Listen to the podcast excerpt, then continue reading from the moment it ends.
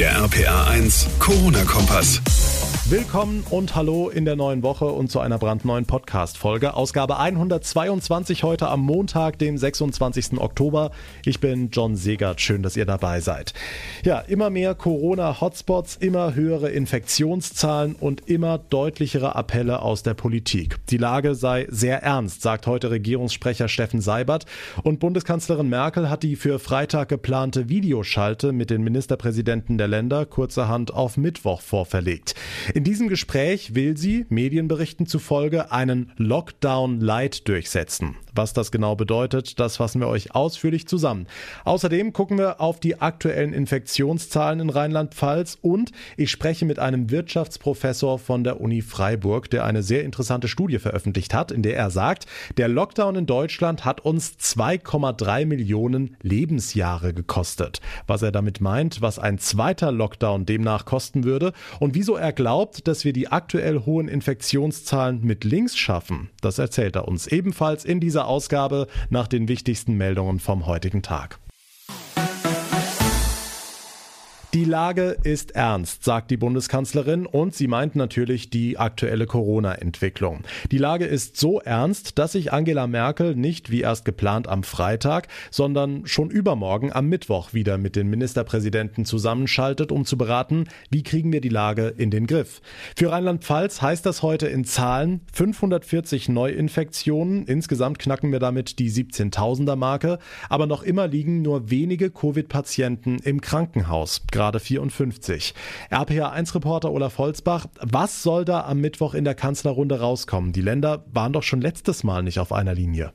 Das stimmt, aber da ging es ja noch unter anderem um das blöde Beherbergungsverbot. Dass es verschärfte Maßnahmen braucht, das ist wohl allen klar. Und unter dem Eindruck der neuen Zahlen scheint es auf strengere Kontaktverbote hinauszulaufen. Die Bildkollegen wollen von einem Plan im Kanzleramt erfahren haben, einem Lockdown Light, wie sie schreiben. Schulen bleiben möglichst auf, Geschäfte mit Einschränkungen, Restaurants und Kneipen zu, Veranstaltungen verboten. Ziel die Nachverfolgung von Kontakten aufrechtzuerhalten. Tatsächlich auch unsere Gesundheitsämter, die sind wirklich ganz schön gefordert, wenn man nicht sogar sagen muss, an manchen Stellen auch überfordert. Und deshalb muss überlegt werden, was könnte eine Strategie sein, um Kontakte vielleicht doch wieder stärker einzuschränken. Die rheinland-pfälzische Ministerpräsidentin Malu Dreyer heute, da geistert natürlich das Szenario von Weihnachten ohne Familienbesuche durch den Raum, stand heute nicht auszuschließen. Hm, Nochmal nach Rheinland-Pfalz, Olaf. Ist es denn vernünftig, wenn die Maßnahmen von einem Kreis zum anderen unterschiedlich sind?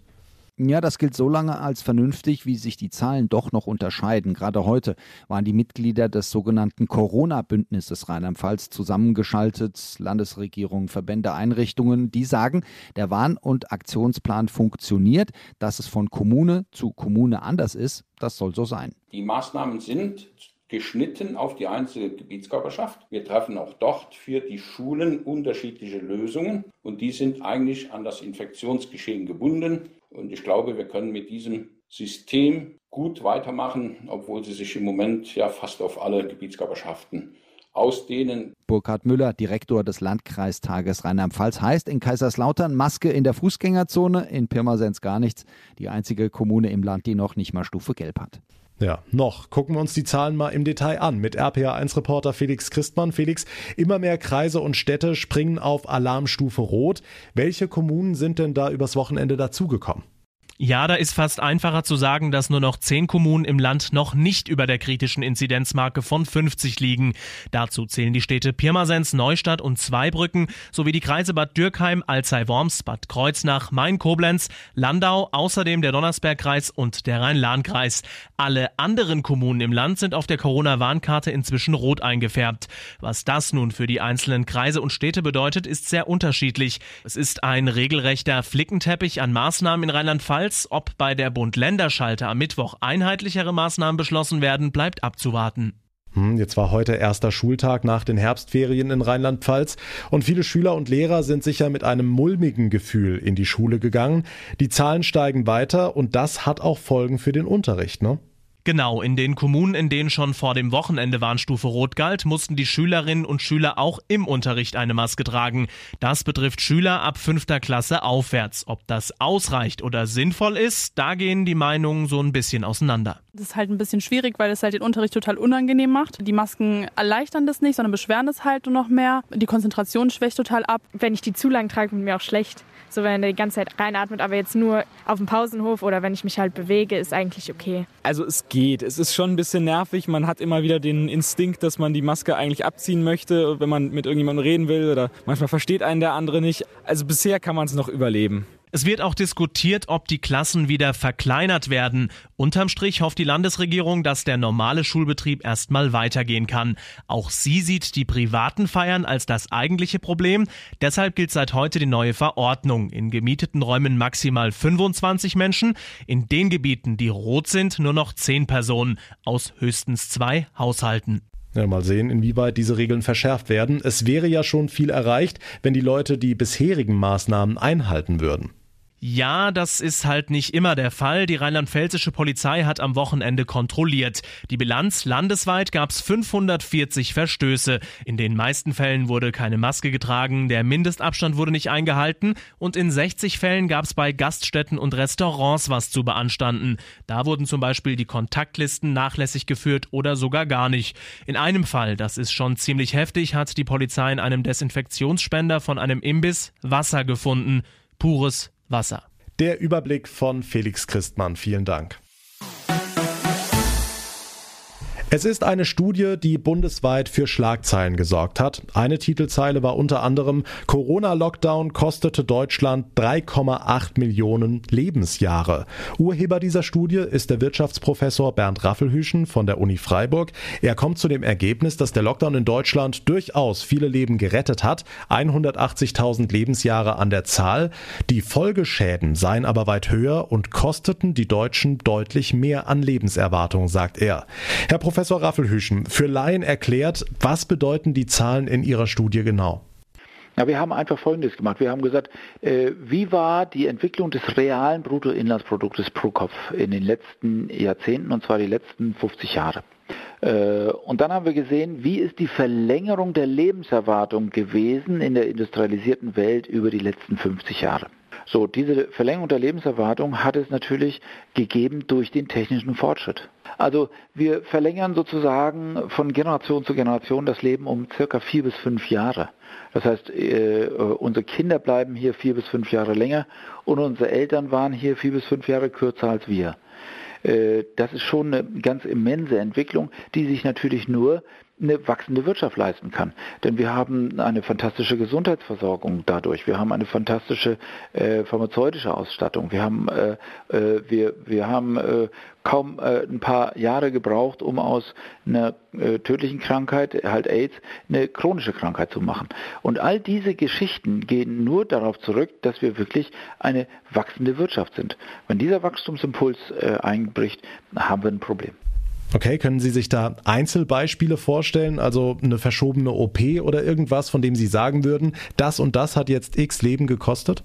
Was hätte man tun können, haben wir nicht, weil, weil auf solche Einzelfälle gehen wir in der Grobstatistik eben halt einfach nicht ein. Wir wissen, dieser Zusammenhang ist da und wir wissen auch, er wird, wenn er in den letzten 50 Jahren da war, auch in den nächsten 50 Jahren wirken. Äh, wie das in spezifischen äh, sagen wir mal, Dingen jetzt in der Situation aussieht, das haben wir überhaupt nicht berechnet, sondern wir haben wirklich nur berechnet den allgemeinen Zusammenhang. Und äh, nochmal, wenn wir einen reinen Konjunkturimpuls hätten, wie nach der Lehman-Krise, dann wäre unsere Rechnung auch falsch.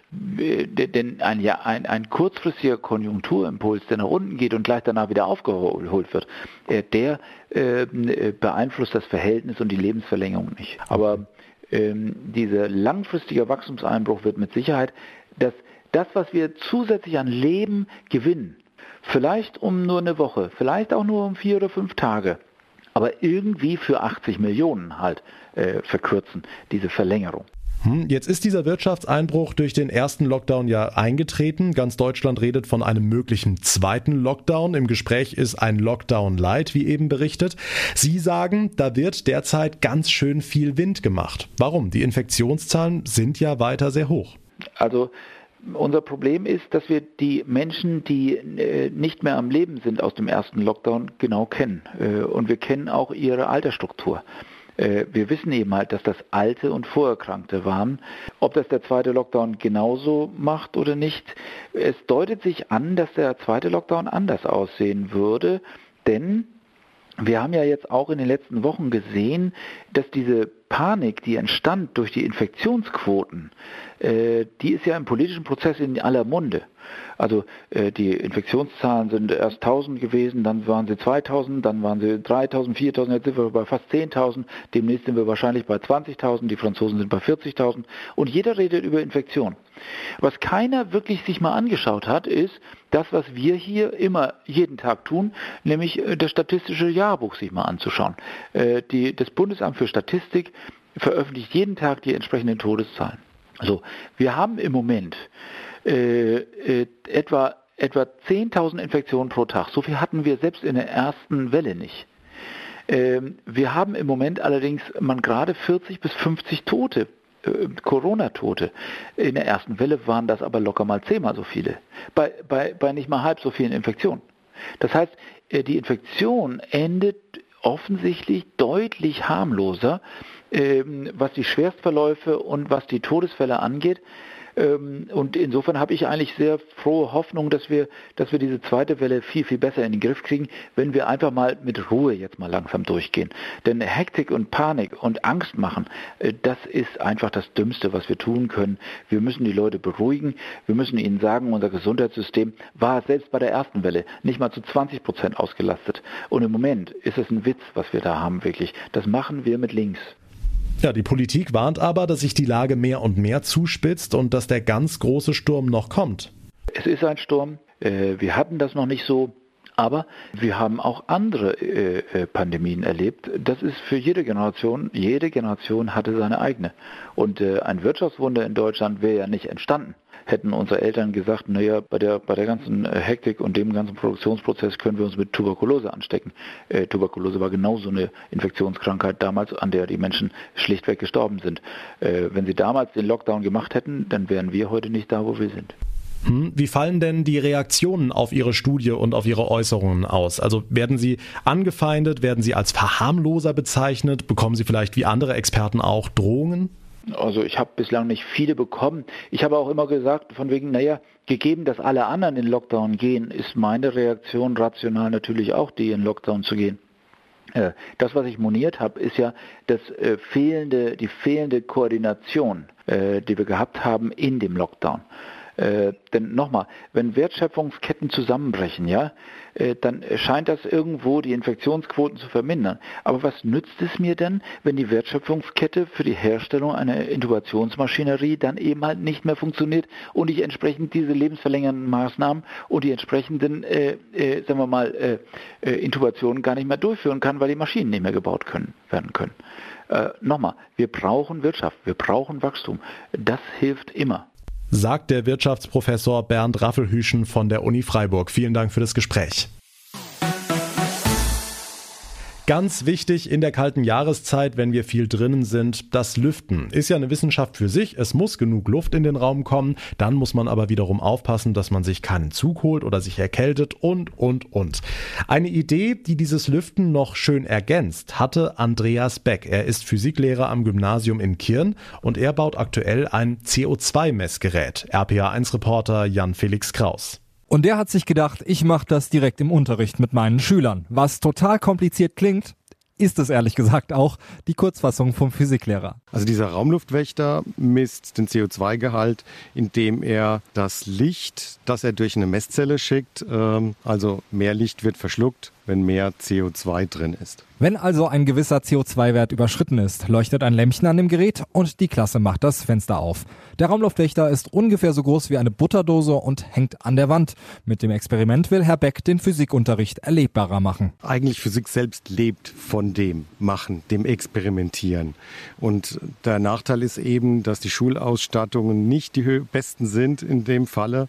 Ich kann jetzt leider nur einen Kurs nehmen und mit denen werde ich dann sofern die Gelder da sind ähm, und alles klappt, die Sensoren zusammenbauen für unsere Schule. Kaufen kann man die Geräte von Andreas Beck nicht, aber wenn ihr euch gerade für die Schule fertig macht oder auf dem Weg seid, empfiehlt der Kärntner Lehrer einfach mal im Unterricht ansprechen. Ich könnte es äh, mir auch gut vorstellen, dass Schüler das motiviert, auch ihre Lehrer zu fragen, ob man nicht so etwas mal zusammenbauen kann.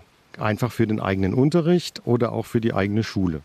Tolle Sache. Die Infos von Jan Felix Kraus. Vielen Dank. Damit komme ich zum Ende der heutigen Ausgabe. Wenn euch unser Podcast gefällt, dann würde ich mich wie immer sehr über eine kurze Bewertung bei iTunes freuen und ihr verpasst keine Folge mehr. Bleibt immer auf dem Laufenden, wenn ihr unseren Corona-Kompass einfach abonniert. Mein Name ist John Segert. Ich bedanke mich ganz herzlich fürs Zuhören. Wir hören uns dann in der nächsten Ausgabe wieder. Bis dahin eine gute Zeit und vor allem bleibt gesund. Der RPA 1 Corona-Kompass.